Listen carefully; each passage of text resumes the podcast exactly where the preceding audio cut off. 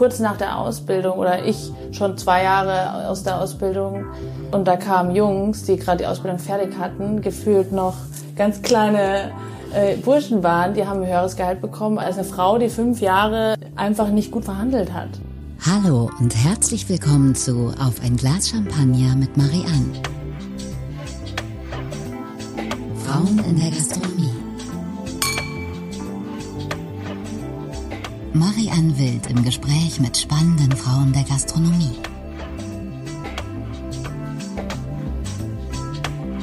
Herzlich willkommen, liebe Zuhörerinnen und Zuhörer. Ich freue mich, dass ihr dabei seid bei dieser Folge meines Podcasts Auf ein Glas Champagner mit Marianne. Frauen in der Gastronomie. Heute dürfen wir uns freuen, Christiane Kegelmann besser kennenzulernen. Christiane ist seit vier Jahren mit ihrem Unternehmen Pars Pralinen selbstständig und ist heute hier, um über ihr Leben zu berichten. Liebe Christiane, toll, dass du heute da bist. Bitte fühl dich wirklich herzlich willkommen. Sehr schön hier zu sein. Vielen Dank für die Einladung. Sehr gerne. Wir haben das ja jetzt sehr spontan gemacht. Ne? Ja, sehr spontan. ähm, für unsere Zuhörerinnen und Zuhörer, ähm, die dich jetzt noch nicht kennen, wäre das ganz schön, wenn du vielleicht einmal ganz kurz oder so lange wie du möchtest, äh, dir die Zeit nimmst, uns ein bisschen äh, über von dir zu erzählen, wie dein Werdegang war, ähm, was du alles gemacht hast, um dahin zu kommen, wo du heute bist und vielleicht auch, warum du dich dafür entschieden hast. Mhm, Mache ich gerne. Ähm, ich genau, ich bin in München geboren und aufgewachsen ähm, und habe dort nach der Schule eine Ausbildung gemacht zur Konditorin in einer Bio-Konditoreibäckerei ähm, und ja, bin danach weitergegangen, erst nach Salzburg, Australien und später in Wien gelandet, wo eigentlich mein äh, letzter Abschnitt dann vor der Selbstständigkeit war, beim Demel. Und ähm, danach bin ich dann nach Berlin gekommen in 2015 ich habe dort meinen Meister noch ähm, schnell in die Tasche geschoben hier und und ähm, da warst wo, du aber noch jung, oder? Wenn ich ja, kurz mal intervenieren darf. Ja, also ich bin jetzt 30, ja, genau, ich war ja. 25 und wow. ähm, ja, ich wollte auch eigentlich eher raus aus der aus der Branche und wollte in also bin auch in die Kunst gegangen. Ähm, so ja, also ich darf deshalb bin ich auch aus Wien ja, Wien abgehauen, weil ich wusste, ich musste mir auch einen neuen Ort schaffen, wo ich ähm, ja so ein bisschen mehr meinen Ideen folgen kann. Und ich habe eben am Anfang sehr viel auch mit Essen in der Kunst gearbeitet, also wirklich mit Interaktion, mit ähm, der Betrachter, der auch Teil des Werkes wird, der Veränderung des Werkes. Und da ist natürlich auch total spannend, was da passiert. Es öffnet einen Raum der Kommunikation. Essen ja immer. Ich meine, das äh, können wir ja alle bestätigen. Und das in so einem ganz anderen Kontext zu sehen, ist natürlich auch total spannend. Und ich habe begonnen, dann so Installationen zu bauen, die eben aus Essbarem waren. Natürlich schon größtenteils auch im süßen Bereich, weil es mein Fachbereich war. Es war mein Material. Ähm, und habe dann angefangen, so, keine Ahnung, auch so mit eben diesen kubischen, geradlinigen Formen zu arbeiten. Und da ging es eben auch darum, dass etwas vielleicht auch ähm, also eine Überraschung in sich trägt. Es sieht nicht nach dem aus, was es ist, und trotzdem kommst du danach zu diesem cremigen, weichen, intensiven Inneren, was auch immer es dann ähm, ist. Hab da aber auch dann mit äh, totalen Überraschungen gearbeitet, also auch herzhafte Sachen und so. Also ich habe mich da wirklich ein bisschen ausprobiert und ähm, dann hat sich aber meine künstlerische Arbeit verändert und parallel ist dieses Produkt, die Praline, entstanden aus diesem Kontext heraus. Und ähm, ja, ich habe gedacht, ich finde es gut. Es kam, es gab ein paar Artikel, dann haben die ersten Firmen angefra angefragt und ich habe das für Events gemacht, ganz viel am Anfang, also gar nicht eigentlich mit so also im klassischen Sinne mit Laden und ähm, Pri Privatkunden, das war lange gar nicht so ein Thema und für mich natürlich auch total ähm, total spannend, äh, total äh, entspannt, weil ich Freiheit hatte. Also ich konnte, musste mich nicht so zeitlich und örtlich festlegen. Und ähm, dann kam Corona und ähm, hat alles ein bisschen verändert. Ich habe damit irgendwie, damit es irgendwie weiterging, weil ja 90 Prozent der Einnahmen über Veranstaltungen liefen. Ähm, genau, musste ich halt schauen, okay, wohin geht's? Und dann habe ich gesagt, okay, neuer Online-Shop, kleiner Laden, alles natürlich auf erstmal, sage ich mal, mit wenig äh, Geld trotzdem viel zu ermöglichen. Und jetzt bin ich an dem Punkt, wo ich das Ganze so ein bisschen so ausbauen möchte, dass es am Ende wirklich funktioniert. Ja. Also ich muss ja sagen, wenn man bei dir auf die Webseite schaut oder auf deinen Instagram-Account, es sieht wahnsinnig professionell aus, aber trotzdem mit Herz. Also ich finde, man, wenn man sich das so anschaut, ähm, das ist auch der Grund, warum, also ich habe ja viel von dir gehört schon in der letzten Zeit, auch natürlich über die äh, sozialen Medien, mhm. aber wir haben uns ja bis jetzt noch nicht persönlich ja. kennengelernt, das hat sich einfach bis jetzt noch nicht ergeben. Und ähm, ich war wahnsinnig gespannt, also wirklich gespannt, diese Frau dahinter kennenzulernen, die so viel Power hat und die das so durchzieht. Und man hat auch gemerkt, wie du, äh, also ich habe das so empfunden, dass du halt richtig angezogen hast auch nochmal. Ja, ich habe äh, Sachen, auf jeden Fall mit Sachen auch begonnen, die ja. ich davor gar nicht. Äh, Ach ja, wir müssen mal anstoßen. Ja, ja, oh ja, gut, dass du sagst. Das hätten wir wieder fast vergessen. Warte, ich mach mal hier so ja. schräg. Zum Wohl und vielen Dank. Zum Wohl, sehr gerne. Herzlich willkommen nochmal. Wir trinken jetzt Champagner für alle, die uns mhm. natürlich, ihr könnt uns ja nicht sehen. Mhm. Und heute trinken wir auch ein ganz schönes Tröpfchen, was, wie wir jetzt gerade merken, mhm. sehr voluminös und mhm. kräftig ist und komplex. Das ist ein Champagner, den man auch gerne zum Essen genießen kann. Und zwar kommt er von dem ähm, Champagner-Weingut Igli Aurier und der Champagner-Macher äh, ist France, Francis Angli, äh, Igli. Das Besondere an diesem Champagner ist, dass dieses äh, Champagnerhaus so auf einer Linie ist mit ähm, Jacques Celos, über den ich glaube ich, mhm. äh, war mal in welcher Folge habe ich darüber geredet, über Jacques Celos? Ach, mit Katharina Bambach. Mhm. Ist ja einer meiner Lieblings-Champagner-Produzenten. Das ist so hier die gleiche Liga. Ähm, da wird wahnsinnig intensiv im Weinberg gearbeitet an den Trauben. Es wird äh, wirklich erst gelesen, wenn die Trauben perfekt sind. Ähm, das ist ähm, spezialisiert, sind sie ähm, auf Pinot Noir. Die haben nur 30 Prozent Chardonnay gepflanzt. Ähm, vor allen Dingen haben sie auch eine ganz, ganz tolle äh, Lage, eine Grand Cru-Lage äh, am Bonnet. Die gehört ja zu den besten der Welt. Und ähm, was noch so besonders daran ist, äh, deswegen ist der Wein auch so komplex, mhm. ähm, dass der 84 Monate auf der Hefe lagert. Muss man wow. sich mal wirklich auf der Zunge zergehen lassen. Und äh, was ganz typisch ist auch für dieses Weingut ähm, das ähm, in Holzfässern aus dem Burgund ausgebaut wird. Also so wie die großen Weine, mhm. die auch daherkommen aus dem Burgund. Und all dieses äh, zusammen, der biodynamische Anbau und dieses akribische ergibt diese vollen, kraftvollen Champagner, die erst eigentlich wirklich auch, die, die brauchen auch ein bisschen Luft. Mhm. Das werden wir jetzt heute Abend noch beim äh, Sprechen noch merken, dass die wahnsinnig vielschichtig sind und ich hatte einfach gedacht, es passt jetzt zum Wetter. Draußen liegt der Schnee. Und mir schmeckt es sehr gut. Ach, das freut mich, dass ich deinen Geschmack getroffen habe. Ja, wie ihr hört, haben wir noch mal einen Schluck genommen. Ähm, und ähm, mir ist gerade, als du so erzählt hast, äh, dieses Künstlerische, ähm, da was durch den Kopf gegangen dass äh, mir jemand erzählt hat, also ich hatte das auch gar nicht so miteinander in Zusammenhang gebracht, dass du ja auch mal so eine Kunstaktion gemacht hattest mit ähm, unseren Kollegen schräg gegenüber von uns. du weißt, wen ich meine. ja. Nobelhart und schmutzig. Ähm, ähm, Möchtest du vielleicht ein bisschen was darüber erzählen? Weil ich habe es auch nicht mehr so ganz detailliert in Erinnerung. Ähm, aber dass du das warst, finde ich sehr, sehr spannend. Vielleicht kannst du was zu dem Hintergrund erzählen. Ja, also ich weiß jetzt nicht, ob du mich mit der richtigen Kunstaktion in Verbindung ich denke bringst. Schon, ja. Aber ähm, also ich habe äh, Billy kennengelernt über eine Freundin irgendwann mal. Und das war, glaube ich, kurz bevor ich mein erstes Studio im Prenzlauer Berg ausgebaut habe. So, also zwei, muss 2016 gewesen sein.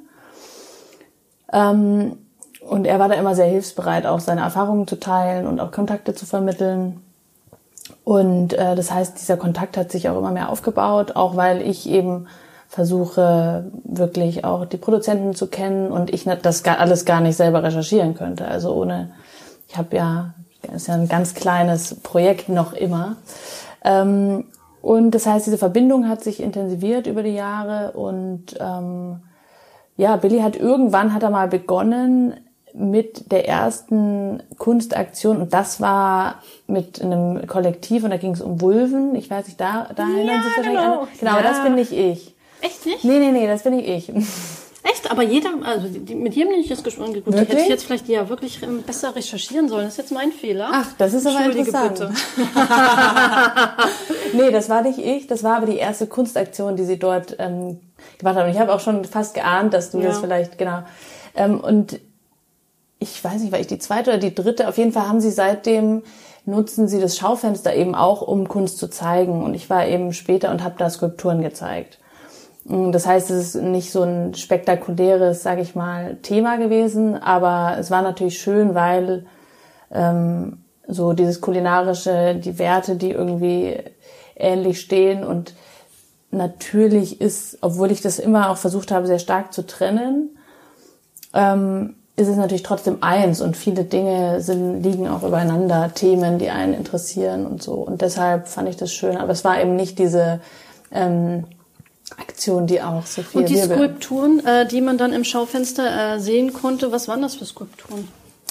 Ähm, also ich arbeite ja ganz viel äh, mit sehr unterschiedlichem Material, das auf der einen Seite sowas, also vor allem Stahl, also was sehr hartes, was auch so sehr körperlich im, im Arbeiten daran ist und auf der anderen Seite mit so sehr fragilen Sachen. Das hat eben, am Anfang waren es eben Lebensmittel, später sind es andere, auch organische Stoffe geworden, weil mich eben dieser Transformationsprozess nach wie vor sehr interessiert, schon auch mal mit Essen und den Menschen und was da passiert in einem installativen Gefüge, aber eben nicht, es geht eigentlich nicht ausschließlich so ums Essen, sondern eher um diese Veränderungsprozesse auch und mh, wie sich Dinge weiterentwickeln und dass Dinge nicht gleich bleiben, so und diese Schönheit, die das Ganze natürlich auch in sich trägt. Und ähm, das heißt, es sind immer Formen, wo diese Materialien irgendwie in Dialog treten und sich auch vielleicht verändern in ihrer Wirkung und diese, genau, und halt vor allem auch die äußeren Einflüsse, das heißt Licht, Feuchtigkeit, ähm, das hat alles auch eine Auswirkung auf die Arbeit und du kannst eigentlich, wenn du genau hinsiehst, eben auch beobachten, dass da was passiert. Das sind natürlich langwierige, meistens längerwierige Prozesse, aber ähm, also die Arbeiten, die da im Schaufenster hingen, die, das war eine Serie Body of Work, die ich mal im Vorjahr, glaube ich, oder ein halbes Jahr zuvor im Haus der Kunst gezeigt habe bei so einer, äh, bei so einer Veranstaltung. Und ähm, das ist total spannend, weil auch da die ausgewählten Skulpturen zum Beispiel, die, die also über zwei Monate, drei Monate diesem direkten Licht die ganze Zeit von der Straße ausgesetzt waren, wo sich diese Oberflächenstrukturen schon total verändert haben. Also so, genau, das war die Serie, die dort drin hing. Ja. Ich finde das total spannend. Also vor allen Dingen, weil du ja auch wirklich zu jemand zu sein scheinst, der halt wirklich mehrere kreative Prozesse nebeneinander äh, durchleben kann. Also einmal dieses mit dem Kunst und dem Das einzige Thema ist die Zeit. Ja, das glaube ich. Aber ich finde das äh, wirklich toll. Also ich glaube, das ist halt auch, was du da machst, das, ähm, mh, das hat wirklich auch so eine Vorbildfunktion, weil das eben auch zeigt, ähm, dass wenn man das, was man so als Vorstellung hat, und wenn man dann auch anfängt, das umzusetzen, dass das Dinge auch in Gang kommen und ähm, Bewegung reinkommt und wenn man Ziele formuliert und vor sich sieht, dass man dann halt auch drauf zugehen kann. Und ich glaube, so wie du es beschrieben hast, dass es ja auch ein Prozess war. Du hast dir wahrscheinlich nicht vorgestellt, dass du Parspralinen eines Tages in der Form, wie es jetzt existiert, ähm, haben würdest. nee, ja, Laden, auf oder? jeden Fall nicht. Ja, vor allem, weil ich ähm, eigentlich ja in die Kunst wollte und eigentlich mich eher so aus dem gastronomischen, sage ich jetzt mal grob, äh, ra- herausnehmen wollte. Aber es ist eigentlich ganz schön zurückzukommen und dann aber auch natürlich mit einem klareren Blick. Das hat auch seine Zeit gedauert. Also mein Ansatz war auf jeden Fall das Gegenteil von einem pur unternehmerischen, von einer unternehmerischen Herangehensweise.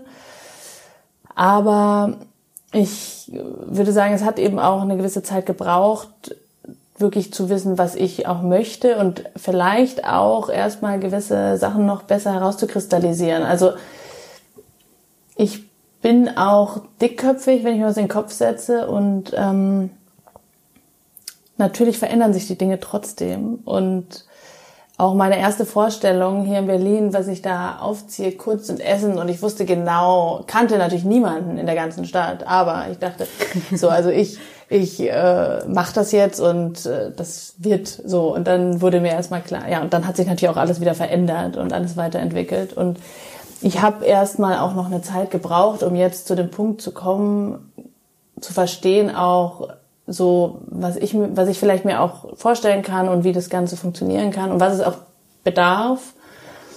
Ähm, also, als ich nach Berlin kam, da war sicherlich meine Einstellung, etwas Gutes setzt sich auf jeden Fall durch, so. Und das ist natürlich nicht immer so. Es braucht schon noch ein paar andere Sachen und das, ja, muss halt immer. Was würdest du da nennen, was es an anderen Sachen dann braucht, damit sich was Gutes durchsetzt? Was ist deine Erfahrung, was du benötigt mhm. hattest? Also was es auf jeden Fall benötigt, da haben wir ja schon mal kurz am Telefon drüber gesprochen, ist dieses Thema auch Dinge abgeben zu können.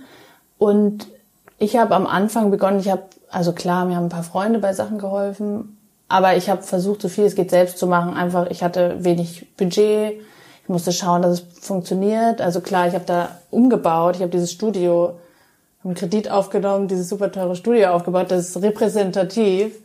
Aber solange, so richtig lange war das dann auch nicht der optimale Ort. Das heißt, es war schon auch teures Lehrgeld, das ähm, ich natürlich auch weiter abzahlen werde und trotzdem wieder neues Geld brauche, um dann wieder unternehmerisch weiterzukommen.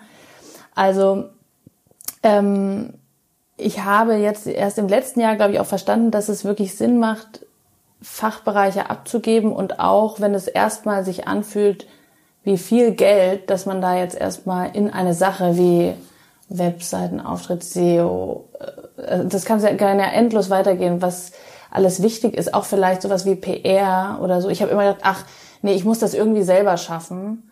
Äh, aber ich glaube, wenn man halt an der richtigen Stelle an die richtige Person, deren Fachgebiet das auch ist, abgibt, dann ist eben das Ergebnis auch viel größer als diese am Anfang groß empfundene Investition. Da hast du vollkommen recht. Und ich glaube, ja. das ist auch so was, so ein Irrglaube, also dass man halt so viele Sachen selber machen kann. Ja. Schon allein die Zeit. Die Dinge rutschen ja auf den Listen immer weiter nach unten, weil das Wichtige, Alltägliche ständig alles einnimmt. Ja, und ähm, man darf halt nicht vergessen, dass es eben halt auch seinen Sinn hat, dass die Menschen umherum, also dass es Anbieter gibt um einen herum, die halt auf die Dinge spezialisiert sind. Und es gibt halt auch einen Grund, warum sie nur das machen. Ja, und äh, du hast recht, dass es am Anfang manchmal ich sag jetzt mal, der Igel in der Tasche irgendwie ist. Wie war denn das bei euch? Ist ja jetzt schon, was, zehn Jahre oder 15 Jahre? Zehn, ja, ein bisschen mehr als zehn Jahre sind wir jetzt ja. selbstständig. Ja, also ein paar Sachen habe ich von Anfang an outgesourced, sag ich mhm. jetzt mal. Also mir war klar, dass wenn das Unternehmen wächst und so groß wie es jetzt halt ist, mit, wir haben immer so zwischen 30 und 40 mhm. Mitarbeitern. Es kommt von Anfang bisschen, an? Nee, wir haben mit, ach, mit 16 haben wir angefangen. Mhm, ja. Mit 16 Mitarbeitern ähm, da, äh, dass man halt die Lohnabrechnung nicht selber macht, mhm, weil ja. einfach auch die rechtlichen Grundlagen halt sehr, sehr wichtig sind. Ja. Und ähm, dann äh, Lohnbuchhaltung, mhm. dann, wenn man dann endlich den richtigen ähm, na, Steuerberater hat, also haben wir ja auch im Anlauf ja. noch im zweiten gebraucht, ähm, dass dann die das halt auch machen, dass man denen zuarbeitet und natürlich, dass man seine Buchhaltung komplett unter Kontrolle hat, mhm. aber dass da Menschen sind, die das halt hauptberuflich machen und ja. dann auch wissen, worauf man achten muss. Ja. Ähm, dann natürlich PR, Werbung, ist ganz klar. Ähm, auch wenn äh, Tim als unser Vorbild Zugpferd ähm, natürlich eine wahnsinnige tolle ähm, ähm, PR Absolut, hat und alleine ja. durch die letzten Jahre mit den äh, TV-Shows und was alles mit dazu gekommen ja. ist und mit unserem allgemeinen Bekanntheitsgrad. Trotzdem muss man das ja auch alles ein bisschen steuern und ja. gucken, dass es in, die, in den richtigen Bahnen läuft. Ähm, dann Webseite, also so, das sind halt so Dinge, es gibt viele gute Leute, die ja, man dafür bezahlt, absolut. die das halt haupt, wie du es schon gesagt hast, hauptberuflich machen, dass man sich auch darauf verlassen kann. Ja. Und ähm, auch wenn bei mir jetzt neue ähm, Herausforderungen auf mich zukommen, und passiert halt immer wieder, ja. dann wäge ich auch wirklich ab und sage auch, nee, das, also ich bin total neugierig und ich lerne total Ja. gerne dazu. Ich bin auch jemand, der möchte gerne alles selber können. Aber zu wissen, dass man es kann, aber dass jemand anders es eigentlich tausendmal besser kann. Ja. Also ich will es verstehen, das ist Ja, mir immer ganz, ganz genau, wichtig. total, ja. Aber die Zeit, die man dann nutzen kann, weil jemand anders das macht für einen, ja, ähm, die dann übrig bleibt, die man dann in sein Unternehmen, seine Mitarbeiter investieren kann, Ja. die ist halt unbezahlbar, muss man Absolut, ganz ehrlich ja, sagen. absolut. also die Erfahrung hast du ja wahrscheinlich auch Ich gemacht. meine, bei mir hat es ja schon angefangen, dass ich gedacht, okay, ich fange jetzt mal an und wenn ich mir dann Mitarbeiter leisten kann, dann kommen die Mitarbeiter und das hat sich auch in meiner jetzigen Einstellung verändert. Du musst halt auch erstmal mit einem Team kannst du viel mehr schaffen, als du es alleine jemals könntest. Und ich glaube, auch da ist dieses lieber einen Schritt weitergehen und ein bisschen was wagen und zusammen dann was Ordentliches aufbauen und die Bereiche auch da wieder aufteilen an die richtige ähm, Fachkraft, bringt einen auf jeden Fall weiter als ähm, so Ja, alle. also ich finde, da muss man auch,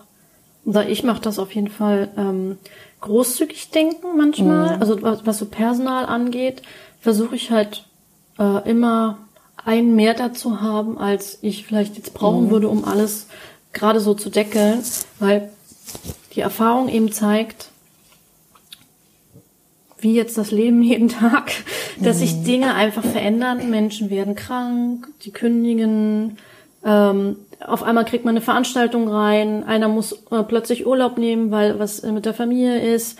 Und ähm, das gibt einem eine Flexibilität, ähm, die wichtig ist, um einfach diesen Grundumsatz im Unternehmen einfach auch aufrecht zu erhalten. Ja. Und das ist mit anderen äh, Dingen auch so. Also ob das jetzt mit den Mitarbeitern ist oder mit Materialien. Wir sind so jemand, also ein Unternehmen, was halt versucht, wahnsinnig viel ähm, Dinge in Vorbereitung im Rückhalt zu haben. Ob das jetzt beim Essen ist, ja, dass man gut vorbereitet ist, aber auch ähm, Kleinigkeiten, also ob das jetzt der Guestcheck ist, mit dem man die Rechnung ausdruckt Ja. oder ähm, Briefpapier oder Besteck oder Gläser, falls man dann doch spontane Veranstaltungen hat. Und äh, also ähm, meine Mitarbeiter nennen mich immer Miss, Mrs. Mise en place. Weil ich gesagt Ja. macht euch euer Ja. Mise en place. Das Macht ist das aber Wichtigste. Sinn, das ja. ist, aber es ist so. Also wenn du gut vorbereitet bist, Ja. Also übergut Dann kann vorbereitet, dann nichts, kann ja, fast nichts, man umhauen, kann, es kommt immer was, was einen umhaut, aber man wird nicht so umgehaut, dass man dann irgendwie platt auf dem Boden Ja. liegt, sondern man ist doch noch so halb schräg und denkt sich, ah, knapp dran vorbei. man kann nicht Man auf kann alles im Leben vorbereitet ja. sein, Ja. aber das ist schon so das, was, und wir haben auch, ich, ich, habe für Tausende von Euro Lampengestelle bei mir im Lager Mhm. Wow, liegen ja. Weil wir ja so Spezialanfertigungen Mhm. haben, die, wenn dann das einmal kaputt geht, dann dauert halt die Produktion über zwei Wochen, also zwischen Ja. zwei und vier Wochen. Und das geht kostet halt ein so ein Teil kostet dann halt 800 Euro, 1000 Ja. Euro. Und ich kann ja dann nicht irgendwie vier Wochen lang nackte Lampen auf so, einem, auf so, eine, auf so einem Trapez, wenn die Leute, wenn die Nee, Gäste ja. die Treppe hoch und runter gehen, um auf die Toilette zu gehen, sich Hände Ja. zu waschen, dann denken sie, ja, was ist denn mit denen nicht ganz Ja. sauber? Ja. ja. Und deswegen habe ich wirklich von allem immer ein Stück da und wenn eins kaputt geht und ersetzt wird, aber es sind halt mehrere tausende Euro, die sich da stapeln. Manchmal liegen die dann zwei Jahre da und manchmal geht's dann aber ganz schnell und dann, dann ist auf einmal alles wieder weg. Und da brauchst du, Mhm. genau. Ja. Also es ist ganz verrückt, ne? Ja. Und es ist auch, das geht über Glühbirnen und anderen Kladderadatsch, aber ich bin halt immer gerne vorbereitet. Mhm. Ja, das ist äh, sehr gut aber Fall. man muss halt sich auch darüber Gedanken machen, dass es halt auch Geld kostet, ne? Ja. Ja, genau, aber so dieses Thema, dieser Gedanke, ah, das ist so viel Geld, ist halt, also das ist zumindest, was ich mit, ich habe natürlich beobachte auch immer alle anderen, was, wie machen die das, was, alles, was ich mitkriegen kann, will ich natürlich auch irgendwie mir ansehen können, damit ich davon auch lernen kann.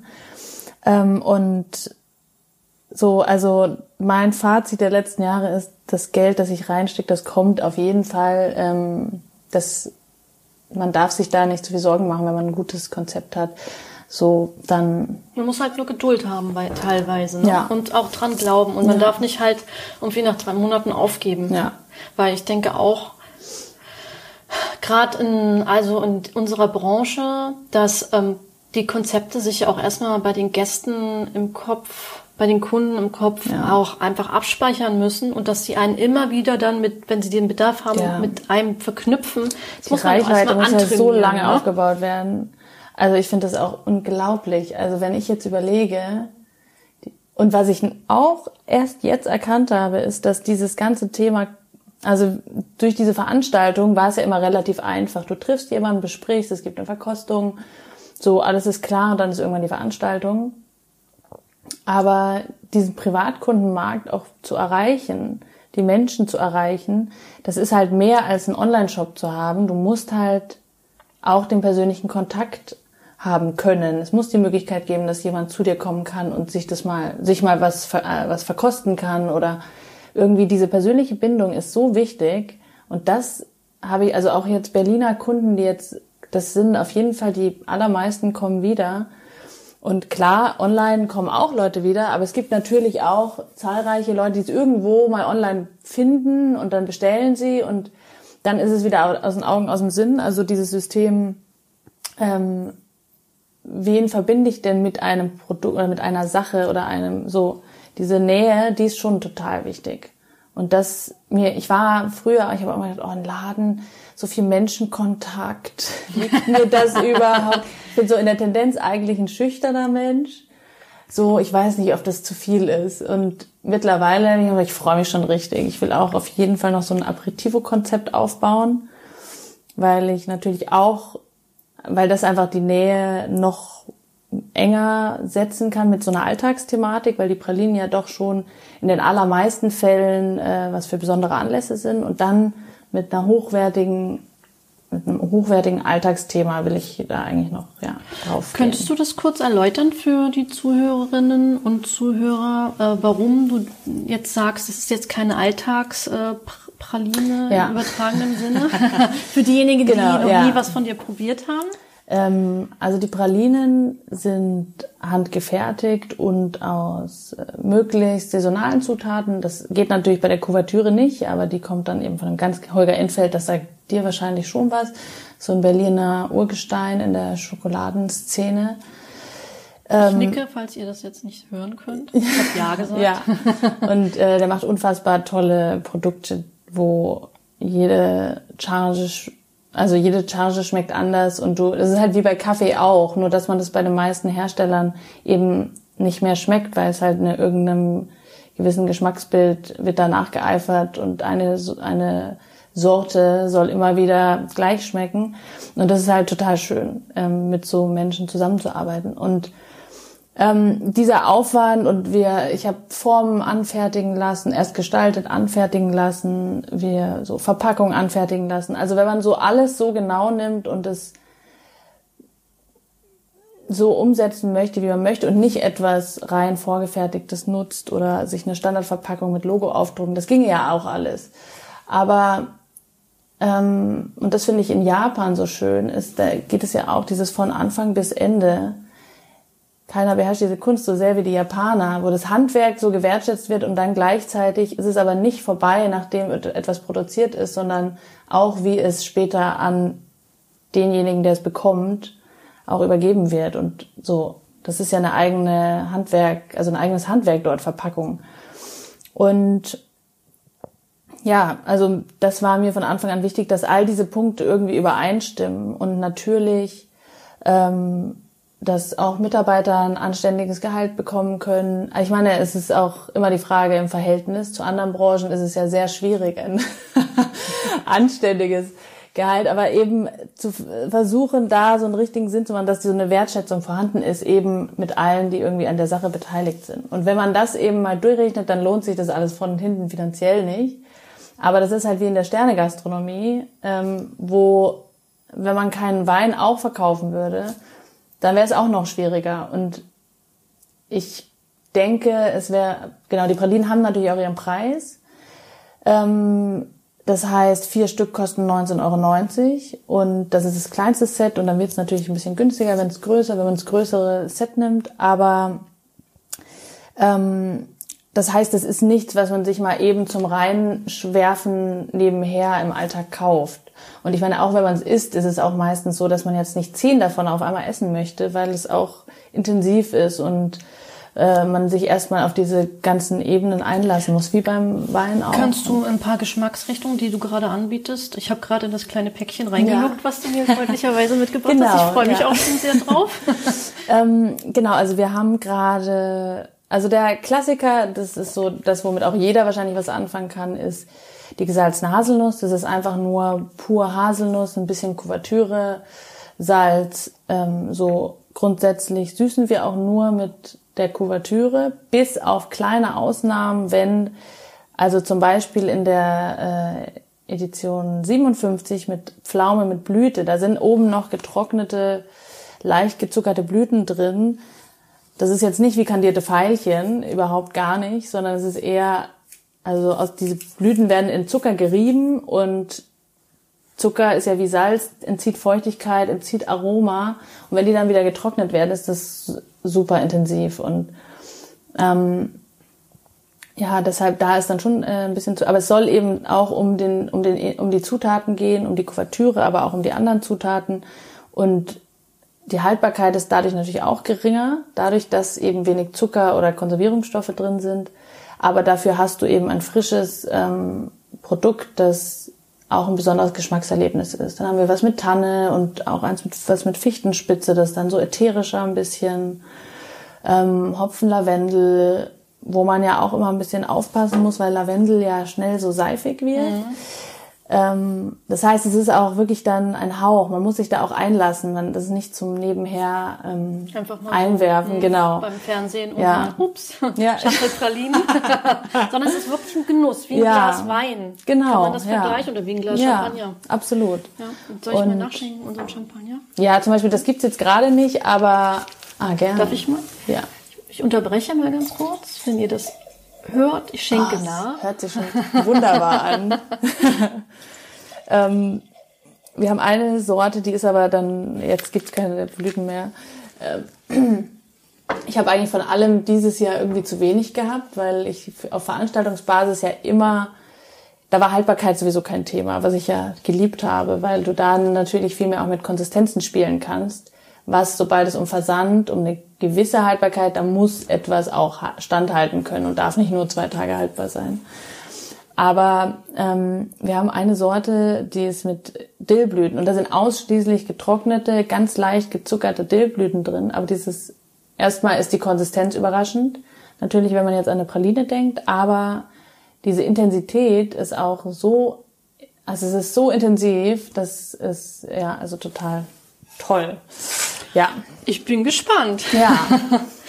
ähm, wenn ich mich jetzt äh, so an unser Gespräch ähm, erinnere, es gab einen Punkt, wo du gesagt hast, du wolltest eigentlich aus der Branche Gastronomie raus oder weg davon. Gab es da einen Auslöser oder ein oder mehrere Gründe dafür, die dir jetzt einfallen? Ja, also es gab zum einen ist zumindest in Deutschland oder im deutschsprachigen Raum, also mich hat dieses Qualitätsbewusstsein extrem gestört, dass außen hui in pfui, also so extrem wie es nicht. Also mein Lehrbetrieb ist auch ganz toll gewesen, wirklich, äh, da habe ich so viel mitgenommen, was aber mich womöglich dann auch später noch mehr ähm, sensibilisiert hat für es ist halt überall auch, wenn jemand Handwerk oder wenn Unternehmen in Unternehmen handwerklich sehr gut gearbeitet wird, dann trotzdem werden so, solche absoluten Großhandel-Standardzutaten verwendet, wo überhaupt nicht nachgefragt wird, was woher kommt oder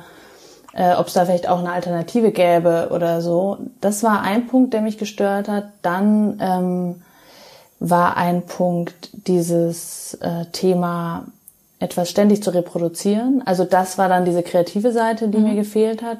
Ich möchte eigentlich nicht etwas immer wieder reproduzieren, sondern etwas neu gestalten. Du meinst sowas wie, also eigentlich Fließbandarbeit? Genau, also was natürlich in jedem Unternehmen, das ein bisschen größer ist, in der Konditorei, da gibt's dann halt natürlich, macht ja auch Sinn, Posten. Und das ist, glaube ich, auch, wenn dieses Handwerkliche das Einzige ist, was du, also oder das dich komplett ausfüllt, dann ist es auch nicht, nicht unbedingt eine schlechte Arbeit, sondern es ist, bei mir hat da einfach eine Komponente gefehlt. Und ähm, ich, das dritte war dieses Thema Wertschätzung. Allgemein das Handwerk oder vielleicht dann auch die Gastronomie, aber dieses Bild, ach ja, was machst du? Okay, ist gleich so Downgrade.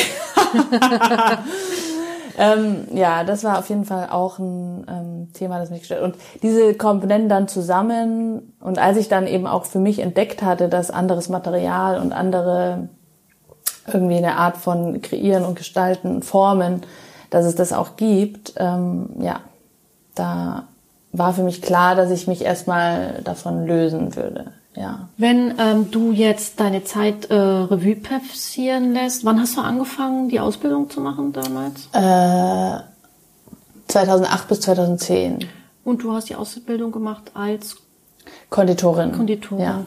Und ähm, bist ja lange in dem Segment dann äh, angestellt gewesen. Mhm. Ähm, Gab es jetzt für dich, weil der Podcast heißt ja auch Frauen in der Gastronomie, mhm. ähm, so Momente, Punkte, Situationen, wo du dich, ähm, das, wo du gespürt hast, dass du als Frau vielleicht anders behandelt wirst als Mann, als ein Mann oder dass sogar, dass du das so als negativ empfunden hast, dass dir das auch zu denken gegeben hat? Mhm. Also ähm, ich habe auf jeden Fall mitbekommen, also zum Beispiel, als ich in Berlin ankam und so ein bisschen in der Gastronomie meine äh, Fühler ausgestreckt habe, ich habe das Gefühl, also am Anfang hat mich das auch sehr wütend gemacht, aber ich hatte ständig das Gefühl, die Leute denken, ich bin Tochter vom Beruf und ähm, mache jetzt Spiel mal jetzt so ein bisschen rum. ähm, so, jetzt kann ich da auch drüber stehen, aber mich hat es total gewurmt, weil ich gedacht habe, woher kommt diese Ansicht? Ähm, so, und ich glaube, das hat ganz klar damit zu tun, dass man weiblich ist und ähm, irgendwie jung vielleicht auch. So, und das gab es natürlich früher auch schon. Also dieses, so wenn ich jetzt auch mit, also ich habe, wenn ich mit ehemaligen Kollegen auch spreche, bei mir war es halt so, ich war sehr jung und auch sehr wissbegierig. Das heißt, ich habe gewechselt und da war diese, sage ich mal, klassische hierarchische Struktur vielleicht auch gar nicht. Ich habe das nicht als so schlimm empfunden, weil ich so viel lernen konnte dadurch. Aber ähm, es gab natürlich ständig schon, also dieses Thema, wirst du für voll genommen, habe ich definitiv oft mitbekommen. Und wenn ich dieses ganze Spektrum überblicke oder diese ganze Szene, dann ist auch, also auch in der Konditoreibranche, die mir ja jetzt noch, wo ich noch ein bisschen tiefer drin war, es waren eigentlich alle Vorgesetzten waren Männer. Es waren also alle in Führungspositionen. Und wenn irgendwer neu belegt wurde, dann war das immer auch wieder ein Mann, auch wenn es eine weibliche höher qualifizierte oder meines Erachtens hm. zumindest, ja, das ist natürlich auch. Ja, ja aber es ist ja eigentlich aber, nicht so ungewöhnlich. Ja, genau, ne? es ist nicht so ungewöhnlich. Ja auch, dass Männer und eigentlich eher Männer ähm, auf jeden äh, befördern ja. und ja. Äh, ja, das ist ja, glaube ich. Und ich meine, das gab es ja schon im, im, sag ich mal, kurz nach der Ausbildung oder ich schon zwei Jahre aus der Ausbildung äh, und da kamen Jungs, die gerade die Ausbildung fertig hatten, gefühlt noch ganz kleine äh, Burschen waren, die haben ein höheres Gehalt bekommen als jemand, der fünf Jahre, als eine Frau, die fünf Jahre ähm, einfach nicht gut verhandelt hat. Also, und ich erinnere mich auch noch, ich bin auf jeden Fall ein absolutes Paradebeispiel. Ich habe ja immer, wenn ich nach einer Gehaltserhöhung gefragt habe, habe ich mich gefühlt, als würde ich meinen Vorgesetzten nach seinem persönlichen Geld fragen. er willst du mir was von deinem abgeben? So, also es ist mir so schwer gefallen. Und das ist, würde ich schon sagen, eine, sage ich mal, zumindest verbreiteter, eine, schon eine weiblichere Eigenschaft. Dieses alles hinterfragen, sich zu hinterfragen, ist man überhaupt gut genug? Und dann eben auf der anderen Seite auch eben dieses Nicht-Hinterfragen ist wahrscheinlich ein bisschen männlicher und dadurch ja, ist man halt Forscher und hm. Das so. habe ich jetzt auch schon öfters gehört, äh, dass halt ähm, die Gehaltsstrukturen also teilweise wirklich sehr unterschiedlich sind. Äh, ich glaube, ich hatte mich damals mit Ilona Scholl mhm. darüber unterhalten, ähm, dass wir das zumindest so handhaben, dass wir da geschlechterunabhängig das finde ich super. Weil bei ja. uns geht's halt darum, welchen Posten du belegst, ja. auf welchen Posten du arbeitest und ob du jetzt äh, Kommi, Demi oder Chef ja. bist. Und ähm, da geht's halt um die Position. Ähm, aber ich kann mich auch erinnern, ähm, als ich im Hotel gearbeitet habe, dass ich teilweise auch nicht so gut verhandelt habe und ich glaube, dass man sich heutzutage viel zu oft immer noch unter Wert verkauft, mhm. weil man vielleicht auch so ein bisschen Angst hat, weil man in der Situation ist, man ist eine Frau und man hat schon das Gefühl, ja. man bekommt den Job vielleicht nicht, weil man eine Jemand Frau entscheidet ist. da über einen oder ja und dann die, kommst du ja. noch hin und sagst, wir sitzt so und so viel Geld, weil du denkst, das ist eben das Geld, was die Wertschätzung äh, ja. auch zeigen würde, aber du immer im Hinterkopf hast, na ja, aber wenn das jetzt zu viel ist Ne, weil der ja, denkt, das wird das dann, dann, vielleicht nichts? Genau. Und ich glaube, das ist ganz, ganz wichtig, dass wir das lernen. Auf Absolut, jeden Fall. Das, ja. Da Und das muss aber natürlich schon irgendwie jung. Ich würde auch nicht sagen, dass ich so aufgewachsen bin, dass also es bei uns meine Mutter hat auch immer gearbeitet und so. Mein Vater ist schon eher der konservative Typ, aber es ist nicht so, dass ähm, ich würde sagen so groß geworden bin, dass es so super klassische Strukturen bei uns gab. Aber trotzdem ist es auch so tief in mir verimpft, dieses, also dieses Gefühl. Aber ich glaube, das ist die Gesellschaft. Das ja, das ist halt die also Gesellschaft, also, ja. Ähm, mir in der Familie war es ja auch sehr ähnlich, mhm. dass ich jetzt nicht mit diesem klassischen Mann-Frau-Denken da in die Ar in Arbeitswelt gegangen bin, weil ich auch mein Ausbildungsbetrieb war irgendwie ähm, sehr vorbildlich und sehr entspannt und da ging es halt um Arbeitsleistung. Für, also bei mir war es so, bis zu einem gewissen Punkt, bis ich in, in, in den Hotelbereich gegangen bin, war es in den Restaurants doch oft so, dass eigentlich die Leistung gezählt hat. Mhm. Ähm, und dass über die Leistung eben dann auch die Wertschätzung vom Arbeitgeber kam. Ähm, und als es dann Richtung Hotel ging und da ganz harte hierarchische Strukturen mhm. geherrscht haben, also, und die waren wirklich hart, da hat es dann irgendwo auch ein bisschen gehapert, muss ich sagen. Mhm. Und da ist, glaube ich, auch, bin auch ich da hingerutscht, dass ich auch an meinem, meinen Leistungen teilweise ähm, gezweifelt habe, ja. obwohl die offensichtlich sehr gut waren, weil wir ja dann ähm, auch mit den guten Benotungen ja. und den guten Besprechungen und auch mit den Auszeichnungen, die auch ich in der Zeit erhalten habe, ähm, ja Wertschätzung bekommen ja. haben. Und trotzdem, wenn so starke äh, Strukturen, starke Hierarchien herrschen, ist es natürlich schwierig, da seine Flügel auszubereiten ja, und sein ganzes Können zu zeigen. Und ähm, ich, vers ich versuche heutzutage, meine Mitarbeiter, auch wenn ich vielleicht auch ab und zu mal sehr streng bin. Aber das eine schließt das andere angeht. nicht aus, finde ich. Also ein guter Vorgesetzter, eine gewisse so, es gibt halt Struktur. ja, eine gewisse Struktur, Struktur muss wichtig. man ja irgendwie auch vorgeben. Aber das, ja. ich versuche sie immer wieder zu ermutigen, indem ich auch selber in mich gehe und sage, hast du jetzt die besten Möglichkeiten? Ich meine, ich muss ganz ehrlich sagen, ich bin Mensch, mhm. ja, und ich, ich spüre die Verantwortung, die ich habe. Ich bin Chefin und ich möchte meinen Mitarbeitern bestmögliche Arbeitsbedingungen geben ja. und zeigen, dass sie sich, also dass sie ihre Ideen auch zeigen können und Vorschläge bringen können. Mhm. Und versuche auch immer wieder auf sie zuzugehen, wenn ich merke, ach, jetzt hast du vielleicht jemanden abgebügelt oder nicht genug, warst jetzt nicht offen genug, dann mhm. gehe ich auch hin und sag, sorry, heute war ich ein bisschen mhm. genervt, äh, weil es ist ja auch ein bisschen was passiert. Es ist ja momentan eh ein bisschen schwieriger als sonst, äh, weil eben so viel auf einen einprasselt. Mhm, ähm, dass ich dann sage, hier, ich weiß, du hast eine Idee, bitte erzähl mir davon. Und momentan versuchen wir viele Ideen unserer Mitarbeiter ähm, umzusetzen. Mhm. Und damit sie auch merken, dass wir sie wertschätzen, dass ihre Meinung uns auch wichtig ist. Ja. Ähm, aber das muss man auch lernen, als Arbeitgeber, als Vorgesetzter. Wichtig ist, dass man es will und dass man es ja. zeigt. Ja. Ich glaube, das ist es. Und dann sollte es. Ja, weil eine Wertschätzung ist ja auch, also so habe ich das auch immer kennengelernt, eine Wertschätzung ist mehr wert als jede Bezahlung im Unternehmen. Mhm. Also in einer Struktur zu sein, wo ähm, wo du das Gefühl hast, du kannst da irgendwie mitgestalten. So, ja.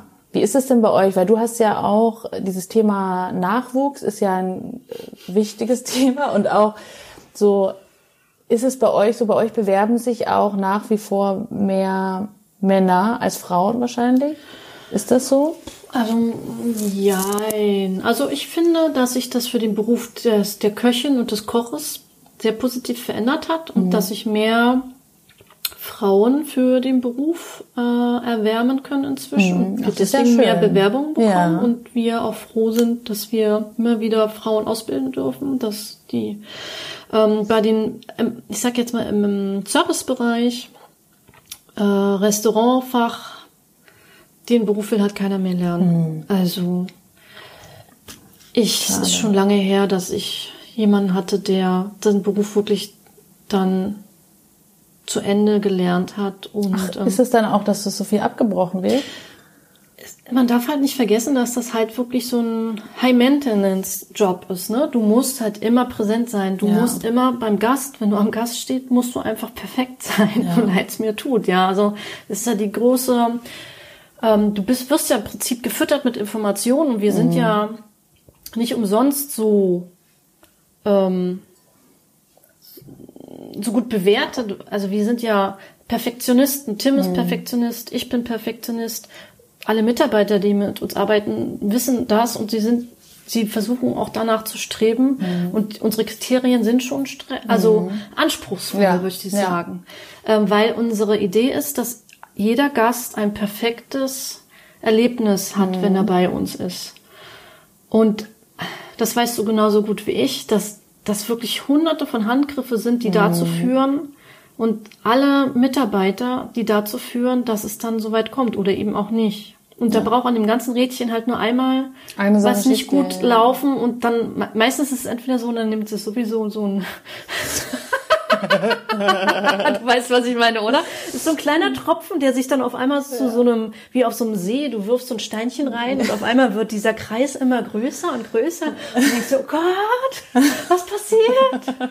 Ja, ähm, das ist so, das Positive ist natürlich, man lernt durch Situationen und Ja, immer wieder dazu. Ich glaube, das ist äh, so viel Gold wert. Also ich habe, ich äh, denke schon darüber nach, wenn ich jetzt auch ein bisschen auch noch gastronomischer werde durch dieses Aperitivo-Konzept, dass ich eigentlich noch mal irgendwo ein Praktikum machen müsste, weil du ja auch, wenn du im Restaurant direkt am Gast bist, du ja so viele Situationen erfahren darfst, wo du auch, wo auch, die auch sicherlich eine Herausforderung darstellen.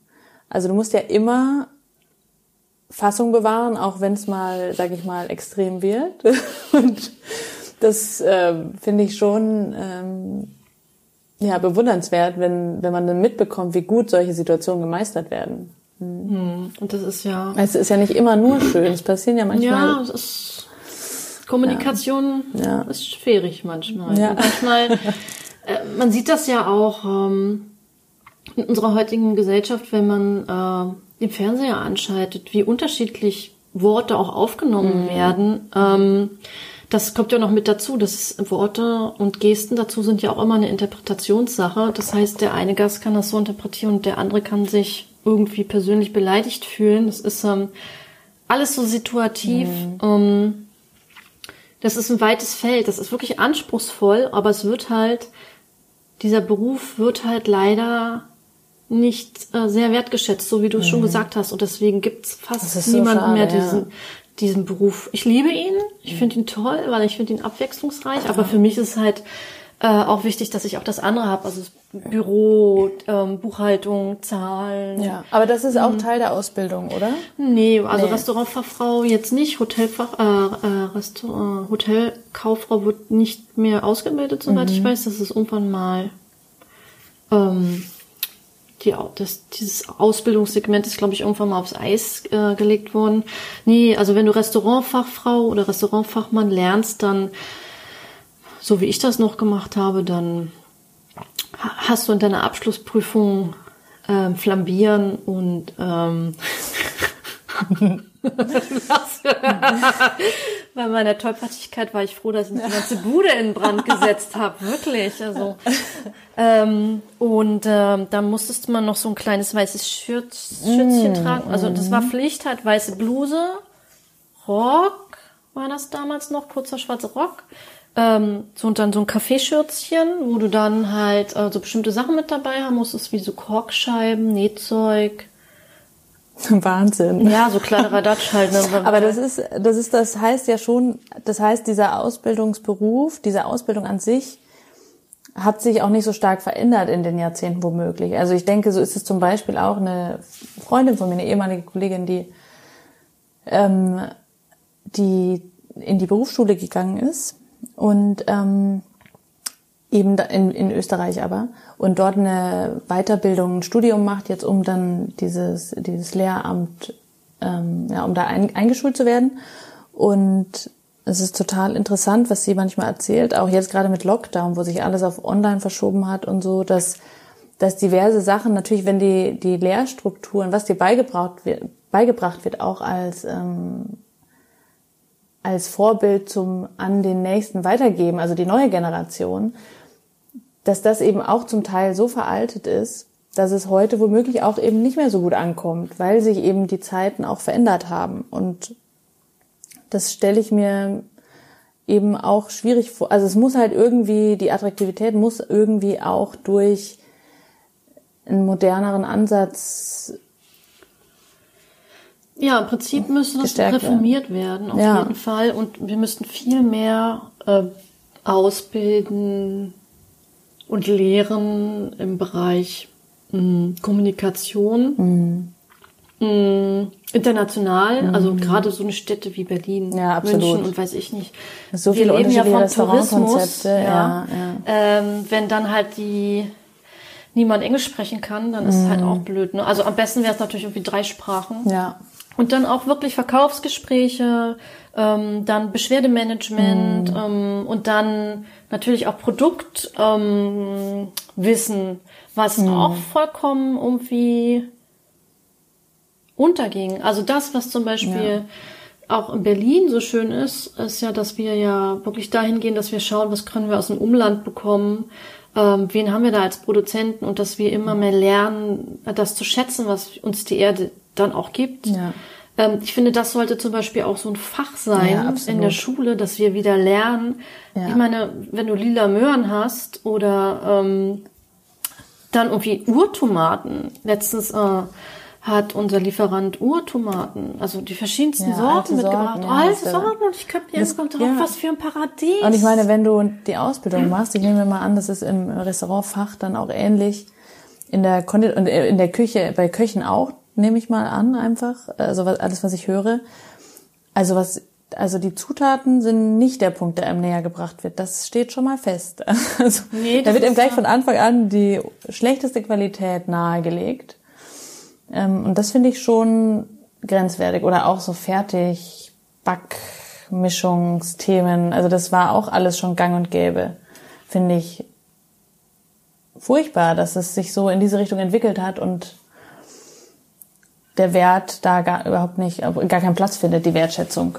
Ja. Ja, also ich denke auch, das müsste auf jeden Fall ähm, reformiert werden. Das kann man natürlich nicht mit ein, von einem Schlag auf den anderen machen, aber man kann halt auch nicht so tun, als ob das, was zum Beispiel Restaurants wie wir oder das Toulouse-Lautrec oder wie sie auch alle mhm. heißen machen, dass das irgendwie keinen Platz in der Gastronomie ja. hat. Weil das, was wir da tun, ist komplett was anderes als das, was in der Schule gelehrt ja, wird. Absolut. Das ist wie wie äh, zwei ganz verschiedene Welten. Und ähm, das ist bei den Köchen sehr, sehr ähnlich. Also dann lernen natürlich dann so Französ französische klassische Zubereitungsarten, aber alles, was da drüber geht, so diese moderne, mhm. das moderne, zeitgemäße, das ist ja, wenn die jetzt danach, nach einer Lehre, und die einen ganz einfachen Landgasthof, sag ich jetzt mal, gelernt haben, wenn die danach in so einen Laden wie uns gehen würden, die würden, Total die würden's weghauen, ja. die würden wegfliegen. Ja. das ist, äh, die fangen ja, ja, von vorne an. Ja, das, ja, äh. Ich meine, natürlich ist es wichtig, dass das Basiswissen da ist, wie ich eine richtige Soße richtig, ähm, ne, wie Klar, ich das mache. Ab, absolut, ja. Und all so eine Sache. Und das ist mir auch tausendmal lieber, als wenn sie lernen, wie man eine Soße mit äh, fix, äh, wie heißt das? Ich weiß noch gar nicht, Mondamin oder so. Ja. ja. äh, da irgendwie, ja. irgendwie sämig kriegen. Also natürlich, das ist super wichtig. Aber wir müssen ja auch einmal einen Schritt weitergehen. Ja. Und ich finde es halt wahnsinnig schade, dass wir so wahnsinnig kämpfen müssen. Aber wir müssen auf so vielen ähm, Ebenen. Ebenen, genau, Dankeschön, kämpfen. Und ähm, ich würde mich natürlich freuen, wenn wir Ideen hätten, wie wir zum Beispiel in so Berufen wie äh, Konditorin oder Köchin oder Restaurantfachfrau, wenn wir mehr Frauen dazu ähm, begeistern könnten, diese Berufe zu erlernen. Äh, ich habe aber noch keine Lösung so. Ja, also die Lösung ist, ist ja auch nicht so leicht, glaube ich. Ähm, weil es ja auch schon so tief irgendwie anfängt. Also ich meine, eine, bei einer Frau ist es ja dann oft irgendwie Karriere oder Familie, weil es ja gerade in der Gastronomie ganz schwer umzusetzen ist anderweitig. Und natürlich, also ich glaube, das fängt halt schon so früh an. In der Gastronomie ist ähm, ganz oft, also das Budget ist immer eng.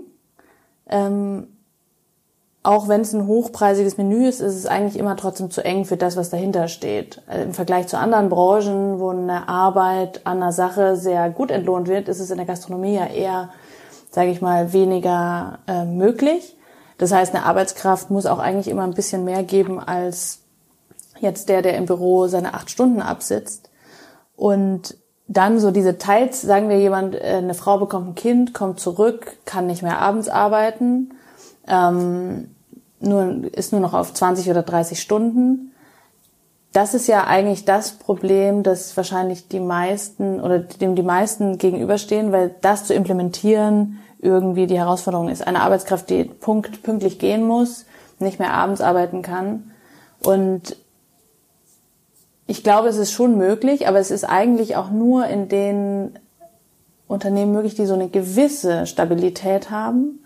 Also jeder kleine Coffeeshop, okay, die haben natürlich eh oft äh, so Studenten, die aushelfen oder so, aber es ist eigentlich erst ab einer gewissen Stabilität möglich und dann muss man halt Räume finden. Leicht ist es nicht.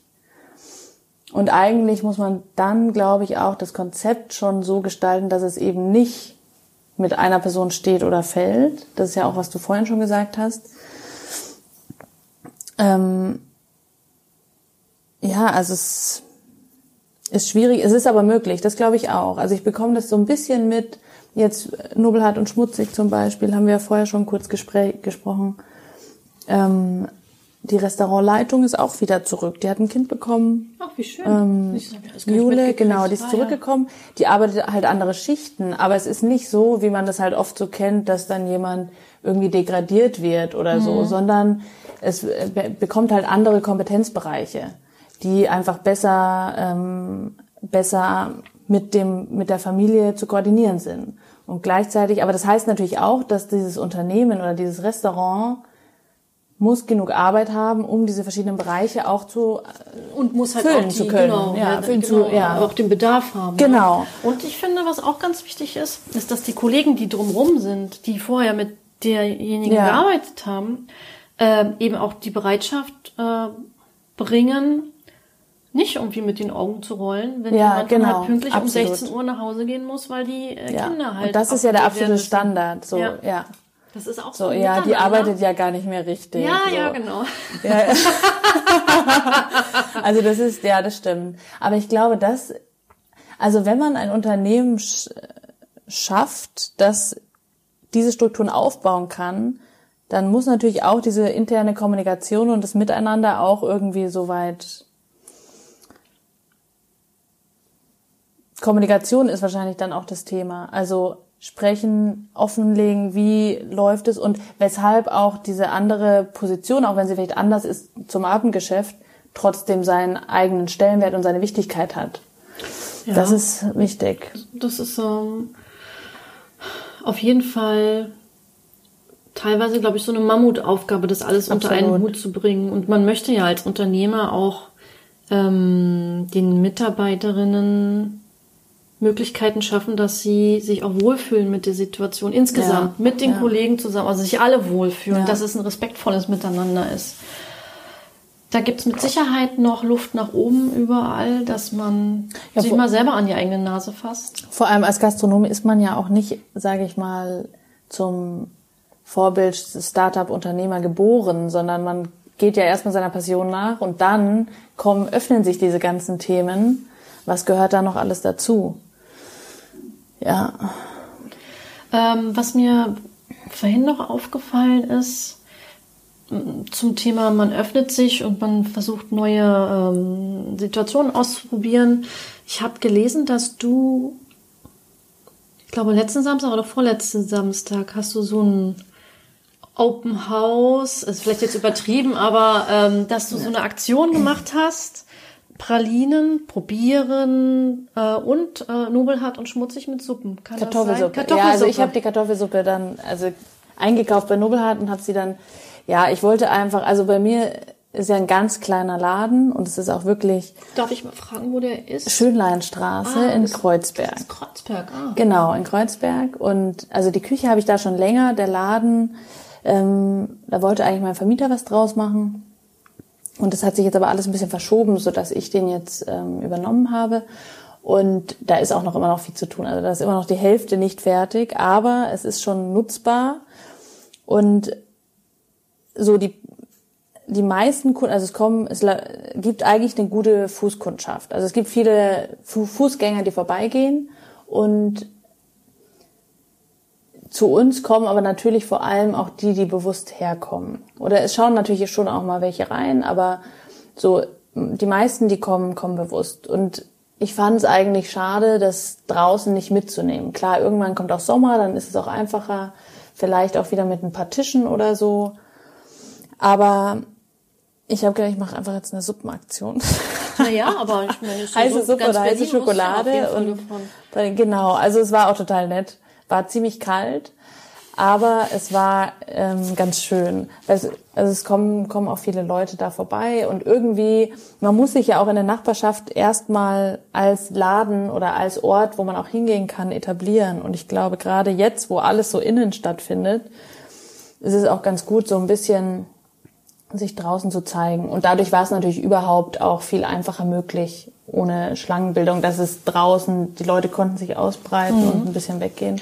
Würdest du sagen, dass in dem Rahmen man die sozialen Medien, also die Werbung, die man sozialen Medien machen kann, nicht unterschätzen darf als Unternehmerin? Auf jeden Fall nicht, glaube ich. Also mhm. ich, klar, wir haben irgendwie unseren Newsletter, aber mir begegnen schon ziemlich viele, die auf Passpralinen über Instagram stoßen. Und ich meine, wir sind nicht besonders groß. Also es sind, glaube ich, knapp 3000 Follower. Es ist immer noch alles ziemlich klein, aber man darf es auf jeden Fall nicht unterschätzen. Und wir haben ja, also ich habe, ich mache ja dieses Social Media Thema und ich habe erst in während des ersten Lockdowns überhaupt angefangen, auch dieses ganze Stories, andere die ganze Zeit auch verlinken, alles irgendwie, alles was passiert oder zumindest ein Großteil davon zu versuchen, irgendwie auch in die Kommunikation einzubinden. Ähm, weil, und das war natürlich während des, während des ersten Lockdowns auch extrem äh, stark, dass sich die Parteien auch unterschiedlich dann die ganz, äh, gegenseitig die ganze Zeit gepusht haben, gepostet haben. Und das, frag mich nicht, wie das genau funktioniert, aber das generiert auf jeden Fall auch mehr Reichweite als nur, glaube ich, die jeweiligen Kunden, sondern auch dieses Traffic-Thema spielt ja eine Rolle. So, ich kenne mich nicht so gut aus, aber ich versuche das jetzt einfach ein bisschen professioneller anzugehen, als ich es davor gemacht habe. Und ich habe schon das Gefühl, da kommt relativ viel zurück. So, da ist natürlich sicher aus und natürlich je mehr Leute man auch hat, die einen da folgen, folgen mhm. desto besser. ja, ja, das ähm, ist, glaube ich, heute ein ganz großes, äh, wichtige Säule in ja. der Selbstständigkeit, dass man die sozialen Medien da mit berücksichtigt und zwar ja. nicht als Stiefkind. Ja, absolut. Ich meine, ich finde es immer noch faszinierend, wenn ich von irgendeinem Produzenten oder so auf die Webseite gehe und das ist das altbackenste, was ich je gesehen habe, das ist gar nicht richtig funktional. Und ich frage, wie kann das denn überhaupt funktionieren, wenn es so wenig nutzerfreundlich ist? Ja, aber sind ja viele dabei. Ja. Dann sind ja oft viele dabei, äh, die ähm, dann schon so lange ein die Unternehmen direkt, haben, ja. die dann auch so, weiß ich ja, nicht, Kundschaft genau. haben. Aber heutzutage ist gerade, ich glaube, in der Situation, in der wir uns jetzt befinden, in dem gefühlt hundertsten Lockdown. Ja. Und lang, lang, man kann ja lang, nicht mehr momentan rausgehen und jemanden besuchen, sondern man muss die Leute ja wirklich direkt ansprechen. Das ist halt ein ganz, ganz, aber ich denke, das wird auch zukünftig so bleiben, wenn man äh, Aufmerksamkeit äh, äh, generieren ja. möchte für seine Produkte. Es hat nur einen größeren Push bekommen jetzt. Absolut. Ja. Also vor zehn Jahren haben wir, wusste ich schon, dass es Instagram gibt, ja. glaube ich, aber ich habe das. Man hat dem gar keine Wichtigkeit Nein, zugeschoben. Oder Facebook nicht. war es damals ja noch ein bisschen mhm. mehr wahrscheinlich. Aber ich meine, was es jetzt auch alles für Plattformen gibt. Facebook nutze ich kaum. Ich habe das Gefühl, da kommt wenig Resonanz zum Beispiel, obwohl das ganz viele ja nutzen. Weiß ich nicht genau. Instagram, LinkedIn, jetzt ganz neu Clubhouse. Also ich, wie viel Zeit du da auch online auf irgendeiner Plattform verbringst, ist auch unglaublich. Ja, das darf man also auf jeden Fall nicht unterschätzen, dass man da äh, auf Ja. jeden Fall sich Zeit für nehmen muss und investieren muss. Ja. Und dass man das halt auch nicht einfach so nebenbei machen. Macht es bei euch, macht ihr das selber oder ja? Es ist total aufwendig auch. Wobei ja. das ganz gut ist, ähm, also wir haben ja drei Accounts sozusagen. Tim hat ja, Mhm. ja. seinen Tim Rau Official, dann haben wir den gemeinsamen Account äh, Restaurant Mhm. Tim Rau und ich habe meinen Marianne Bild Account. Mhm. Und wir beide posten halt auf unseren eigenen und auf den Restaurant-Account, den teilen wir uns halt. Ja. Logischerweise. Aber jeder hat ja mal Ja. so sein Thema. Aber es ist natürlich persönlicher, wenn man es selber macht. Also sobald man es übergibt, ist es auch schnell eine Strategie, die mag vielleicht in der Reichweite funktionieren, aber ich muss ehrlich immer sagen, dass wenn ich merke, da ist nicht die Person dahinter und es gibt sicher auch gute gute Social Media Agenten, die das so rüberbringen können, dass es sich anhört, als wäre der Macher auch dahinter. Aber du hast, du hast ja von den Menschen durch Interviews, durch Texte, die sie selbst, du hast ja immer schon so ein, du hast ja so ein Wortlaut, du hast so ein Gefühl von einer Person im Ohr. Und wenn es dann plötzlich auf so eine Masche über so in der Gastronomie halt, ah, Sterne-Gastronomie, äh, Schiene, alle Bilder sind sehr ähnlich strukturiert. Ja, es alle so eine Text ist- Neutralität, Genau, ne? und das finde ich nicht mehr so spannend. Persönlichkeit ist da schon wichtig. Das macht Ja. es ja auch so einzigartig, jeden einzelnen Account. Äh, Und dann auch attraktiv und interessant für den User. Also insofern, Ja, man muss das, äh, glaube ich, einfach zukünftig mit einplanen und Ja. ähm, sich dem zuwenden und es annehmen und dann ist es auch nicht mehr so schwer. Rede ich mir immer ein. ja. Aller Anfang ist schwer. Ähm, wa- ich habe noch eine Frage an dich, weil du bist ja so viel gereist. Und ähm, hast du denn für uns außerhalb Berlins Restaurantempfehlungen, also aus deiner Heimatstadt oder auch aus Wien eventuell für unsere Zuhörerinnen und Zuhörer? Also, also aus meiner Heimatstadt tatsächlich relativ wenig, weil ich schon so lange nicht mehr dort lebe. Und Ja. als ich weggezogen bin, noch überhaupt nicht genug Budget hatte, regelmäßig essen zu gehen. Das heißt, aus München ist es echt schwierig. Was mir so spontan einfällt, ist das Polka. Das ist so ein alltägliches, gemütliches Restaurant mit frischer Küche. Ich glaube, das ist ist es Heidhausen? Oh Gott, ich bin schon so lange nicht mehr da. Ich kenne mich in der, meiner eigenen äh, Stadt nicht mehr aus. ähm, aber in Wien gibt es natürlich schon ein paar Orte, die sich auf jeden Fall lohnen zu besuchen. Zum ähm, Beispiel? Zum Beispiel. Darf ich dir noch nachschenken, Ähm, während ja, einen kleinen? Schluck. gerne. Moment. Ups. Vielen Dank. Gerne.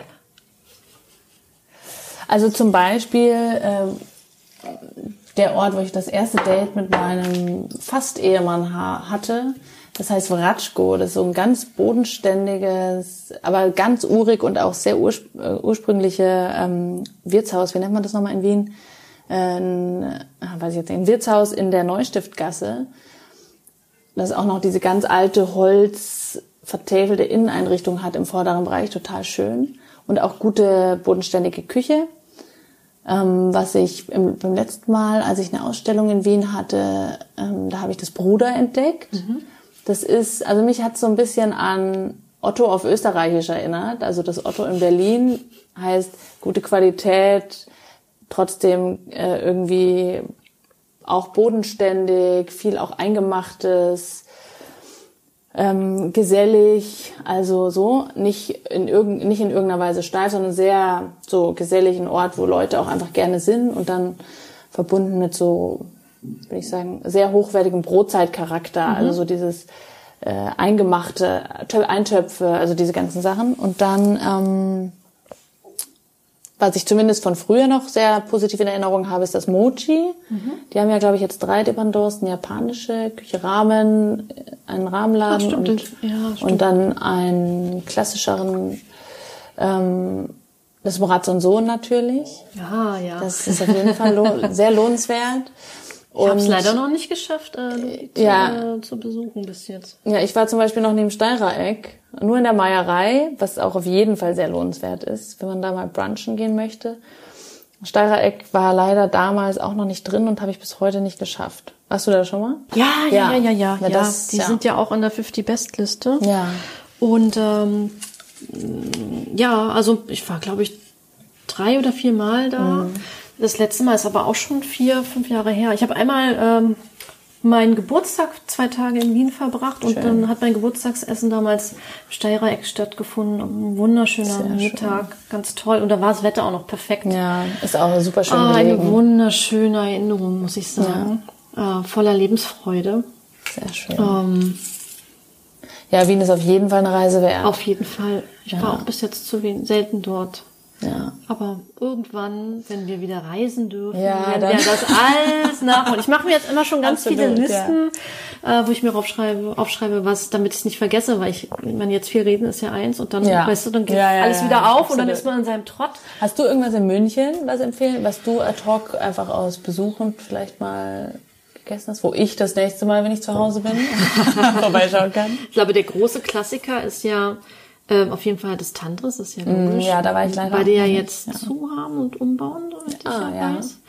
Ähm, eigentlich aber eine gut genutzte Zeit. Genau, perfekt ja. eigentlich, denke ja. ich. Ähm, bin schon ganz gespannt. Mhm. Ähm, und ich war in München bis sonst, bis jetzt eigentlich auch noch nicht viel essen. Aber ich habe gehört, dass sich sehr viel getan hat. Mhm. Ähm, dass es auch einige gute Küchenchefinnen in äh, München geben soll. Oh, ja. ich, letztens hat mir mal da jemand was zugeflüstert. Mhm. Ähm, da werden wir dann vielleicht, äh, wenn die Zuflüsterin demnächst mal bei mir zu Gast ist, ganz detailliert drüber ah, reden. Ja, bin ich gespannt. ja, ähm, und ähm, aber wenn du jetzt zum Beispiel einen Kunden oder einen Kunden hättest, der dich fragen würde, wenn jemand so wie du so produktorientiert ähm, ist und auch wirklich Wert auf Qualität legt, wenn man jetzt in Berlin zum Beispiel ähm, das kaufen möchte, solche Produkte, die vom äh, sozusagen vom Land auf den Tisch, wo man was man gerne einkaufen möchte. Hast du da eine Empfehlung, wo du sagst, das ist so ein kleiner Laden, da gehe ich ganz gerne mal hin, da weiß ich, da finde ich das und das. In Berlin? Ja. Also, ja, also ich meine, Otto ist auf jeden Fall einer von diesen. Ich meine, Vadim hat ja auch eine ähm, einen Garten und eine Küche und ein, Erd, ein Erdkeller und einen Räucherofen auf dem Land in der Schorfheide. Also ein bisschen raus, ist ja noch ziemlich nah, aber genau, und da äh, fahren wir auch jetzt seit ein oder zwei Jahren zum Blütensammeln im Frühjahr raus, weil die haben da auch ganz viele Bäume und Waldmeister sammeln und so. Also das kann man dann auch immer sehr schön mit einem Wochenende, also mit einem schönen Tag einfach verbinden. Ähm, Nobelhand und schmutzig natürlich.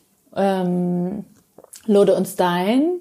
Ah ja, Finde ich auch ganz auch toll. Neues Restaurant letztes Jahr. Ja, die haben das, das da war ich auch noch nicht im Remi. Das war einfach zu kurze Zeit. Ja, ja, ja. und dann war ja auch schon wieder ja. der nächste Lockdown. Ja. Also, aber ich habe gehört, dass das Konzept sehr erfolgreich ja, sein soll. habe ich auch gehört. Ganz viele Gäste gesprochen, die ganz begeistert ja. waren. Also das lohnt sich mit Sicherheit auf jeden, auf jeden Fall, Fall mal hinzugehen. Ja, Mrs. Robinsons gibt's auch noch. Habe ich auch, glaube ich. Viel ja, ja, die machen ja auch viel jetzt gerade. Die machen ähm, auch noch einen Laden auf, oder? Das weiß ich nicht. Ich weiß, dass diese ganz aktiv sind beim äh, To-Go-Essen, also schon die ganze mhm. Zeit. Dass die ja, und die haben Brunch kurz mal gemacht während dem äh, 23 Uhr Lockdown. ja. Ja, aber was ich, äh, ich habe das Gespräch mit Eva Maria Hilker gehört und da habt ihr auch über Frühstück 3000, die jetzt ja, aufgemacht haben, genau. Habe ich auch noch nicht geschafft. Genau. Das ist echt voll peinlich. Ja, nein, ne? also ich habe, aber die aber, hatten ja auch nur zwei Monate auf. Die oder? hatten auch, nee, ich glaube nur einen Monat. Ah, also es war wirklich kurz, war aber super, lief super gut. Also jetzt ist es halt super schwierig, wenn du einen Laden aufmachst und dann gar keine Möglichkeit hast, irgendwas aufzubauen, bevor es dann schon wieder dicht ist. Es ist einfach eine schwierige Zeit jetzt. Aber ja, ich ja. hoffe, dass alle, wenn wir dann irgendwie, also ich, wir rechnen ja damit, dass wir frühestens nach Ostern wieder aufmachen mm. dürfen. Ich glaube, realistisch ist, dass Gastronomie Mitte April wieder aufmachen ja. darf. Ähm, ich hoffe, dass ganz viele, dass alle wieder da sind und dass keiner ja, das irgendwie das Handtuch wirft, weil es einfach, weil man vielleicht einerseits natürlich keinen finanziellen Atem mehr hat und weil man vielleicht einfach auch die die Lebenslust ja, daran verliert. Die Lust nach diesem Kampf auch verloren. Ja, es ist ja auch, man, ich habe auch letztens überlegt, dass ich zwischendurch so immer ein bisschen müde bin, auch im mhm. Kopf halt einfach, nicht nur mhm. körperlich. Weil es ständig um dieses Krisenmanagement geht. Genau, und, nicht, und ich denke, ja. Mensch, jetzt ist es fast ein Jahr, ne? Ja. Im März ist es ein Jahr, dass wir im Prinzip, natürlich ganz viele andere Branchen auch, natürlich nicht nur die Gastronomie, aber trotzdem, das betrifft mich. Ja. ja, ich kann ja nur darüber Natürlich, reden, ne? Ähm, dass wir eigentlich tagtäglich um unsere Existenz kämpfen. Mhm. Und äh, gerade in so einen Situationen wie jetzt, dass eben auch Hilfsgelder versprochen wurden, die halt bei ganz vielen Betrieben noch nicht ausgezahlt wurden, so wie bei uns auch. Wir haben Mitte Februar, wir haben immer noch keinen Novemberabschlag oder Mhm. echt Novembergeld, ja. Ähm, das zehrt ja wahnsinnig. Ja. Und ich will gar nicht wissen, wie viel, wie das für viele Betriebe ist, wo man halt selbstständig ist und dann vielleicht keinen Geschäftspartner hat, Ja. wo man sich gegenseitig dann irgendwie mal so hochpushen und sagen, komm, wir schaffen das, wir schaffen das. Oder Mitarbeiter, die dann vielleicht, ich merke das ja. Es ist nicht überall die gleich müde. gute Teamstruktur auch, ja. Ja, Ja, ja. da muss man sich gegenseitig, dann bauen die mich mal wieder auf, wenn die Ja. merken, ich bin echt ganz schön down. Und dann, wenn ich merke, die haben halt auch mal einen schlechten, die haben halt auch regelmäßig ihre schlechten, dann komme ich halt und sage, komm, schön, wir schaffen das.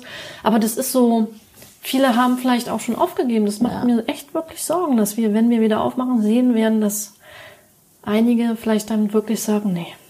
Könnte ich mir auch vorstellen. Also ich hoffe es auch natürlich nicht, aber ich weiß auch nicht, diese Frage ist ja auch so ein bisschen im Raum.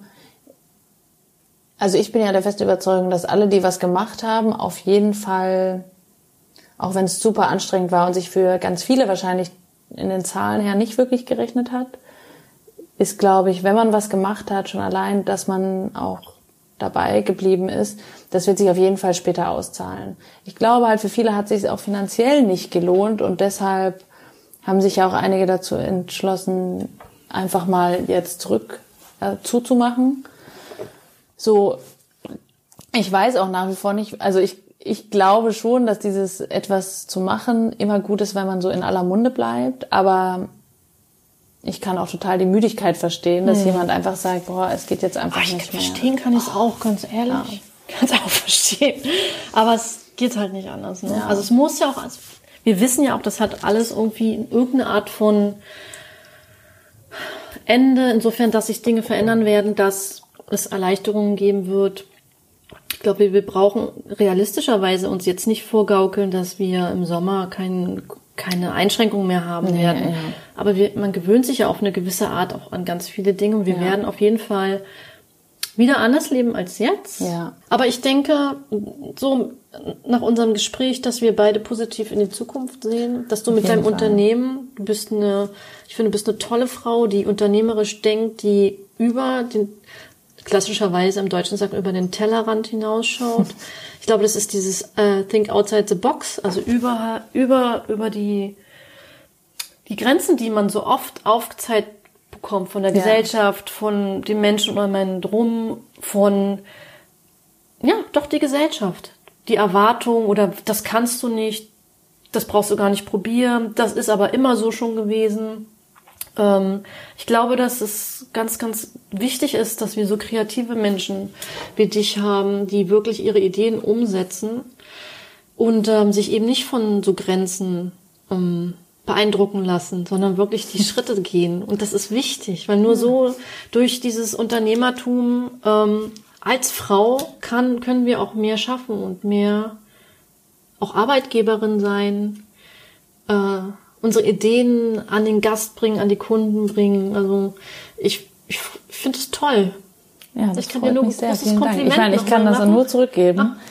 Was, was man alles mitbekommt, diese Aktivität auch und sich so einzusetzen, auch für bestimmte Themen, ähm, ist total toll. Neben dem ganzen Restaurant, das man noch so mal eben so führt. Ich habe ja aber ganz viele tolle Helferlein, also Ja. die mich unterstützen.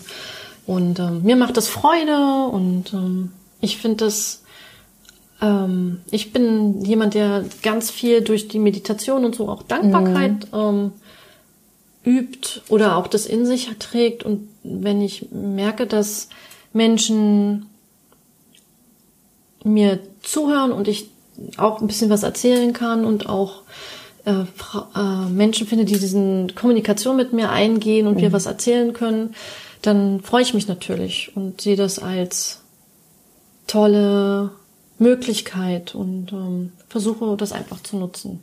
Ja, Insofern, meine- weil die Möglichkeit da ist. Es ja, gibt, absolut. Ja.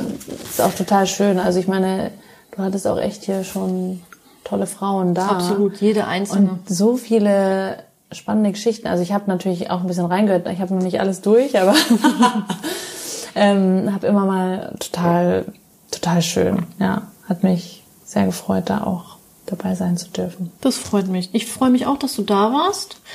Ich finde, wir haben über sehr interessante viele Dinge gesprochen und ähm, ich werde jetzt endlich mal persönlich bei dir vorbeikommen. Ja, ich wollte eigentlich hatte ich schon letztes Wochenende geplant mit deiner Kartoffelsuppe Pralinen Aktion, ja.